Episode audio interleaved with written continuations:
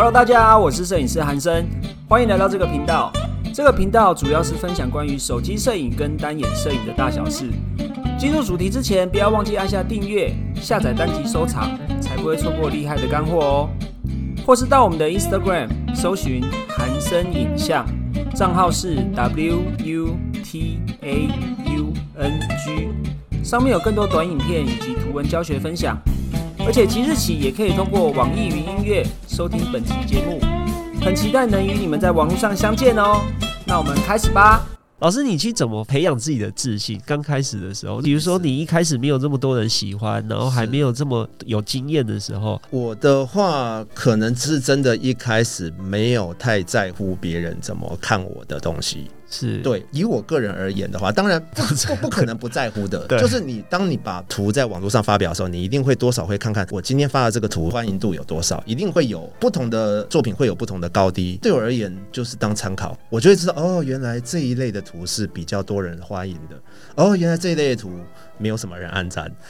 是，通常以我的经验来讲。我有的时候我很喜欢的一些自己想拍的东西，的确是没有什么人按赞的。他譬如说，包括黑白、高对比、高杂讯，或者是我喜欢拍一些，就是我喜欢拍一些，我喜欢拍一些有的没有，就是可能它也不是人，也不是漂亮的风景，但是对我来讲很有感觉，很有很重的纪实性的东西。那的确很多人并不是太太普罗大众化，但是我觉得这是自己个人心态的调整，自己喜欢就好。那但是呢，我个人的职业又是职业摄影师，所以说我会去做别人喜欢的东西，因为我必须要。接案子，因为有商业考量，是商业考量，但是我不会放弃我喜欢的东西。是对，我觉得这个很重要哦。就是说，因为商业案子的东西，你你必须承认，你在做商业案子的时候，你拍的照不一定都是你喜欢的。那你不能因为要收入、要赚钱、要生活而完全放弃了你喜欢拍的东西。既然是你喜欢拍的东西，你何必在乎别人喜不喜欢？所以说，如果说我觉得有时间的话，顾及自己的生活之余，你不能放弃。你自己真正想要拍的东西，那最好能够兼顾啦。所以说我常常会说，我们在接案子的摄影师也不要把案子每天排得太满。真的，你每天都在工作拍照，你会失去了一个拍照的一个热情。热情。上周在访问梁大老师的时候，他也是讲过一样的话。他说要好好生活。其实小五也跟我讲过一样的话。我以前问过他说：“五哥要怎样才能拍好照？”我觉得我的照片好像没有灵魂，要没有质感，怎么办？他说：“你先去过好你的生活。”对，都是这么讲的，真的，其实都是大方向都是一样的。对，你要先去体验生活，好好生活，然后热爱你现在正在做的事情。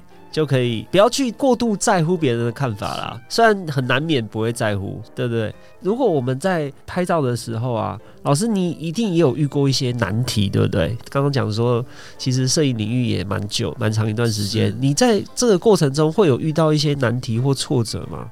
对我来说，我没有太深的印象有碰到什么挫折，因为老师一开头就说一其实一直蛮顺利的。呃，我我觉得这个东西比较主观，就是说顺利与不顺利，可能同一件事遇到同一件事，可能对某些人觉得很不顺利；遇到同一件事，可能对某些人觉得还好。心态问题，心态问题。对，那对我来说，其实就可能我会稍微注意一下这个环境上面的潮流脉动，就是可能现在摄影大家可能会比较流行在干嘛，在干嘛。嘛，然后可能某一种风格，可能现在这几年大家比较重视细节，好，可能过了几年大家比较重视氛围。虽然我会比较坚持我自己喜欢的东西，但是我会去试着去迎合一下现在环境的口味，然后去做一些风格上的一些转变。在转变的过程里面，不一定会这么顺，有的时候也会作品会卡卡的。那卡卡的可能就会可能留言啊，会说哦，那个红刺猬都没有以前的感觉了。他不会直接这么直接讲吗？少数啦，对。那这些东西就是，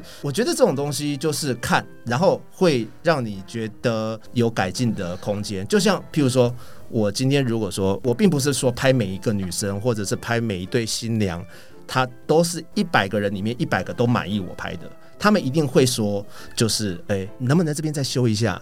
能不能这边再还还有没有别张更好的？我就会从这个层面去了解到，哦，原来有一些层面有一些角度是我没有注意到的。原来女生会在意这个，我以前可能只注意光影，可能只注意氛围，但是原来我没有从女生的这个角度去注意到，她是会在意这个东西的。这个就代表什么？我学到啦，对我就是从一些这些方面去学到东西。因为很多事情，如果说你都是很顺利的话，你不会学到东西的。老师也遇到过不满意你作品的客户吗？当然也是因为。老师对我们来说已经像是几乎是神一般的存在，我以为老师比较不会遇到我们这种 呃张一般 一般凡夫俗子会遇到的状况。比如说，老师假设客人这样子跟老师说的话，老师会怎么做调整？我我会有两种方式，我会先听他的想法是什么。哦，就是说，因为拍照这种东西是这样子，我们摄影师在拍都是我们摄影师喜欢的画面，对但是今天被拍的人，他其实比较在乎是他自己。对哎，对，所以那因为我并不是你自己，所以说有的时候我觉得这样子的沟通是好的。我觉得我这几年，尤其是拍婚礼跟婚纱，我成长的过程是，以前我比较拍自己感受的东西，那这些东西可能就比较会，你的作品都对别人对我的客户，如果说都没问题的话，他一定是粉丝客。就是你不管怎么拍，我都喜欢。对，就一定这这个会有很多数，但也一定有那种，我只要我被拍美啊，你拍的这是什么氛围，什么是很好，温度什么都 OK，但是我要看我自己够不够，老娘要瘦，够不够漂亮够，不够？对对对对，老娘要 老娘要美，要 对对瘦，要白，当然我没有碰到很强烈的抗议的，因为我都做的还可以。是我只有碰过说就是建议微调的，当然我就觉得说我会从这个东西学到，慢慢久而久之的就会变成说，诶，我现在还蛮有自信，就是说我处理出来的图。碰到这样子的状况，几乎微乎其微。就是说我直接，就算不是经过对方选图，是我直接选图，都可以选到对方觉得这个是他好看的。我觉得这就是一些过程跟经验会得到的一些对自己的帮助。所以说，你做摄影师，你也不能太主观说说啊，这个你们不懂啊，你们不专业，我们要从我们专业，不是，其实不是这样子的。而且很多新娘啊，应该是说很多客户在，如果你没有适当的沟通的话，我不知道其他摄影师会不会遇到这个状况，因为我有遇过说新娘就是拍完之后说我要拿着美图秀秀的滤镜跟我讲说她要这个颜色，因为我们都知道了老师的风格是很特别的，然后就也有老师自己的喜好，尤其是很多我相信如果对老师不是很熟悉的学生或粉丝的话，他们会以为说老师的照片都是靠色调。是是是哦，应该有很多有人有这个迷失。如果客户跟跟老师讲说，那我要拿着美图秀秀，是是不到那么夸张，是不到说我要什么美图秀，但是他们会呃有的时候，因为我们一定会沟通嘛，前面一定会沟通，那一定会这个会去了解他喜欢什么样的风格。但是我觉得有一个很重要的是，请他从自己。就是从我的，我会请对方从我的作品里面去找，对，哦因为当然我的作品拍这么多年，一定有一个量，从我的网站上去找，有非常大量的那对，那我的风格也不是只有一种，你在这个里面去找，会比较贴近你最后出来的东西。当然，你也可以去找网络上的图，但是你找来的图，我会跟你分析。就是说譬如说你今天找了一个什么，我会跟你分析，就说哦，那原来你会比较喜欢像这种比较甜美风格的，或者是你可能比较喜欢就是比较温柔公主风一点的，或者是清新对清新一点的，我会去归纳他喜欢。其实有的时候新人其实他只是想要一个感觉，他也不一定他说不出来。他也不一定知道他真的想要什么。对，对的确，我们要帮他整理出来，你是不是喜欢这样的东西？只要你跟他的共识达到，其实你就是希望色调轻一点，或者是甜美一点，我们就往这个方向走，就不会说一定要跟他找的图一模一样嘛。因为你要跟他说，不可能是会一模一样的，因为你是这是不同的人拍的东西啊而。且不同荧幕看出来也可能也不一样。对，而且刚刚提到的色调，我这边想要分享一下，就是是对我而言，色调不是事后调出来的，色调其实是现场的光，其实就是这么简单。现场的景、现场的光，在那个当下营造出来的一种色调，就像逆光的金黄色调，它这色调不是风格档，它这色调就是就是现场就是现场的逆光的金黄色，再配上秋天的草是枯黄的，所以说如果说在这样的时间里，然后一个逆光，它就是这样子的色调。所以说我的色调其实是这么的，我没有一个存下来的风格档去套。这个是这种风格，这种书里有说对是我是依照我会我会称时光感啊，就是每一个时间从清晨到到黄昏，它每一个时间或者是每一个天气都会有它的色调。我只是把那些不同的时段的天气本来就有的色调强化出来。就是我们现场的环境色温啊，这些透过相机的调整，把它还原到照片里面来。对对，这个是我其实，即便我已经拍了几年，还是需要经验跟练习啊。所以说这感受力是就很重要？感受力相当重要，而且每个人感受其实会不一样。对，好像老师看到的黄昏跟我看到的黄昏可能就长得不一样。应该一样啦 不。是我的意思是说角度不同，因为老师会去观察很多角落啊，美的角落。可是我看到可能就是大景啊，整个海湾啊，整个看的角度，对对对对，就是我们发现的呃位置可能也会不一样。对，这个其实也没有关系，因为譬如说同一个老师带出来的学生，也不一定说都是要拍的一模一样。就像就像我们以前在学校画画，某个大师老师傅带出来的底下的底下的徒弟也当老师的，他们画的风格，你会找到一些蛛丝马迹是雷是相同的思想，但画的是不一样的东西啊，或是他们的概念对观念概念是一样，但是画出来的东西不是。复制，徒弟没有必要复制老师的第二第二个老师。对，对你要走出自己的路，但是你们的概念可以是一样的，就是我们的想法，就是对，就是大家想的都一样，但是可以有自己的个人特色。对，我觉得这个是需要我们跟老师学习的，就是你要去自我实践的，这要一段路的时间啊。对，，这要过。很多听众可能他还没有这个样的体会，就好像我当年在体会小五跟我讲的，说你要先去好好生活，对，这个一一开始听不懂，对不对？我听不懂哎，我是觉得你在骗只想我。要，我就只想要拍出漂亮的照片。你跟我讲去生活做什么？对，我觉得你在跟我开玩笑，是不是？后面我跟他越来越熟，我还是会跟他这样乱开玩笑。可是从老师的书里面啊，或者是老师的讲座，我们知道老师其实这几年来一直不断的在进步。即便老师已经这么有名了，然后海内外很多学生啊，或者是各种邀约、各种合作，老师已经这么忙，还是一直在不断的求进步。但是我想要请教老师，你一直前进、一直不断的前进的动力是什么啊？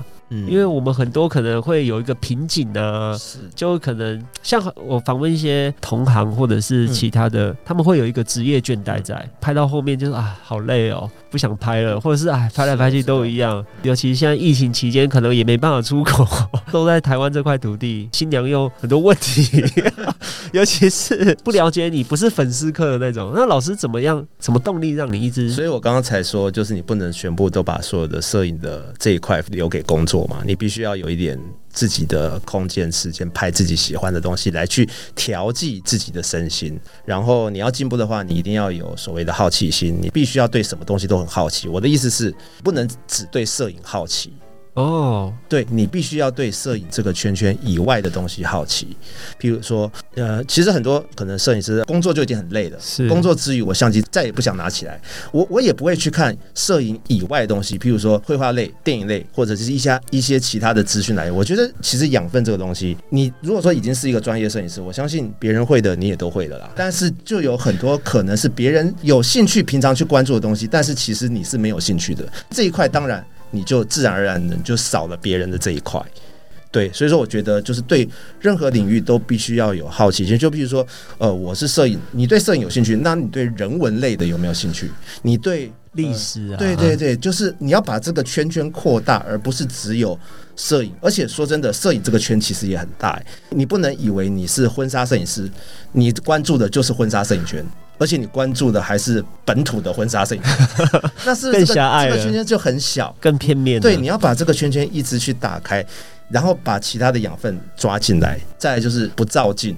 就是不照镜不照镜，就是因为你照镜，你会给自己压力。对，你要让自己稍微顺其自然一点，你也不要真的觉得好像啊，看到别人啊现在又在做什么，好像我不做就觉得好像输人家了，好像也不必要这样，就是保持一个顺其自然的心态，但是要还是维持着有好奇的心态。你要做好当下你要做的该做的事情就好了，并且保持好奇心，嗯，多去摸索除了你本来圈子以外的东西，你就会有更多的动力去让你的摄影的功力更进步。是是是。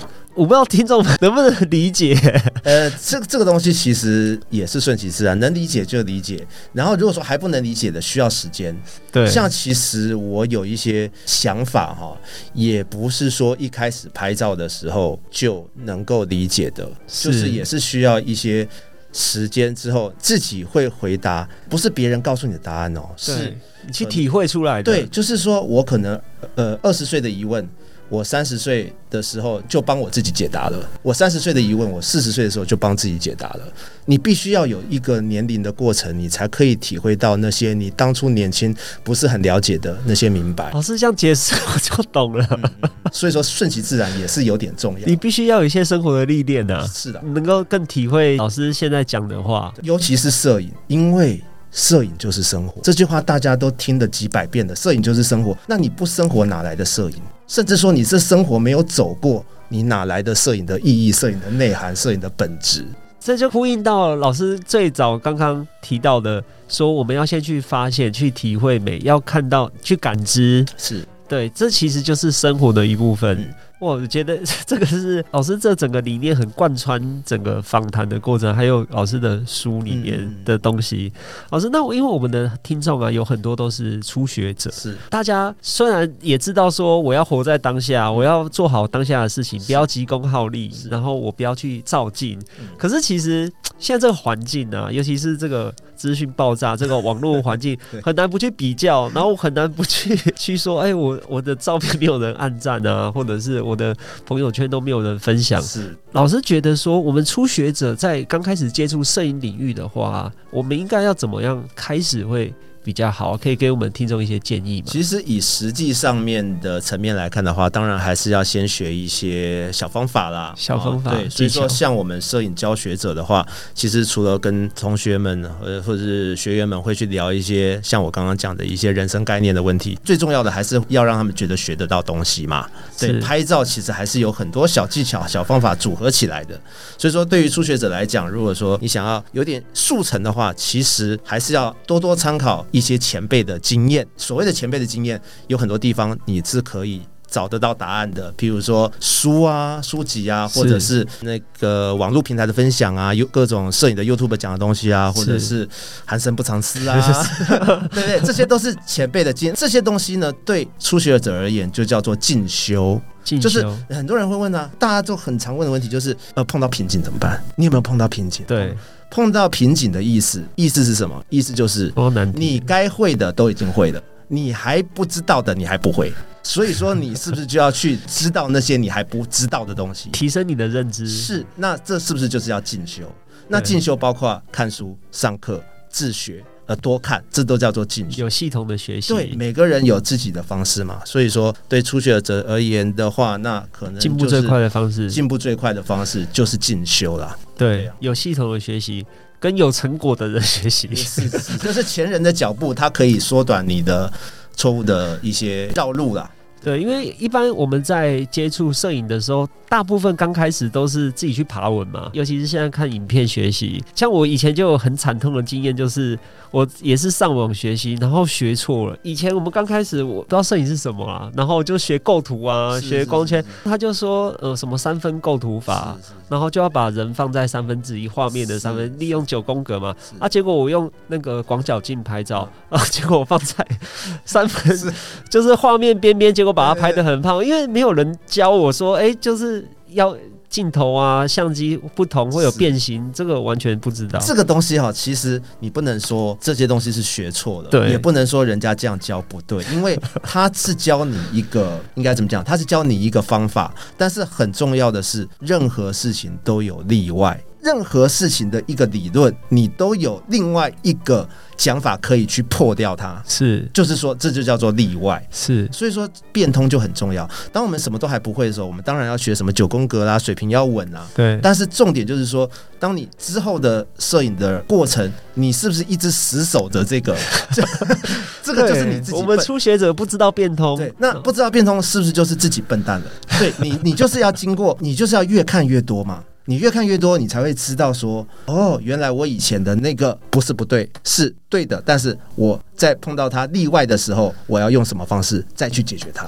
对，这个是我们初学者常常会遇到的，因为有时候连学错，就是也不是说学错不会变通啊。我们常常学了很多理论或方法，可是在现场要用到的话，比如说不同的光线、不同的环境、不同的器材，就不知道怎么搭不上。这种状况就是初学者常常会遇到状况，所以。要依照经验，或者是就是看怎么去调整，比较死守的同一个概念去对。所以说，在我的像我我就有很多实体的教学课，我线上课程里面也都会去讲的很清楚，说为什么这个东西为什么大家都说是这样拍的时候，你拍的却不够好看，是那是因为你触动到了那个例外。例外对，那我们要怎么样再去解决那个例外，而不是去否定之前你学过的那些东西？那些东西是对的，对，它可以去帮助你建立你的一些。基础，但是你要懂得变通。所以说，在我的课上，我一直去强调是所谓的变通的东西，因为刚刚是有一句话叫“因时因地制宜”嘛。对对，任何尤其是摄影，不同的时间、不同的角度，你拍不同的人，都是不同的方法。我觉得这个超级重要哎，老师讲到你的课，我相信有很多听众其实对老师的课相当有兴趣。老师都不定时的在自己的社群平台会有开课，对不对？那老师，我们要怎么在网络上找到更多老师课程的资讯呢？呃，我的话通常就是 Facebook 跟 Instagram 这样子。Instagram 的话其实很简单，就是搜寻红刺猬摄影，你就可以看得到我的平台。Google 搜寻红刺猬，也可以看到我的官网。脸书搜寻红刺猬，对，应该都还蛮简单的啦。就是没有第二个，大家也不敢说。如果说有一些盗账号的，或者是应该马上就可以看得出来。对对对，因为风格非常不一样，而且彭翠老师的那个网站上面有相当多的作品。是我以前就是小时候就是常常没事就加入我的最爱，哎，现在没有我的最爱，对不对？现在是世俗前透露年纪，对。然后就是常常没事会去逛一下。好，谢谢今天那个洪世伟老师，呃，参加我们的节目，跟我们听众分享这么多关于摄影的理念还有概念，重点还跟我们听众分享，如果我们初学者要怎么样开始这个摄影领域是最好的。好，那今天就谢谢洪世伟老师参加我们的节目。那如果大家听众有兴趣的话，记得到网站上面搜寻红刺猬，就可以找到老师的相关课程，还有老师的作品集了。是对，好，那今天就谢谢红刺猬老师，谢谢，谢谢，谢谢大家，谢谢，拜拜拜拜。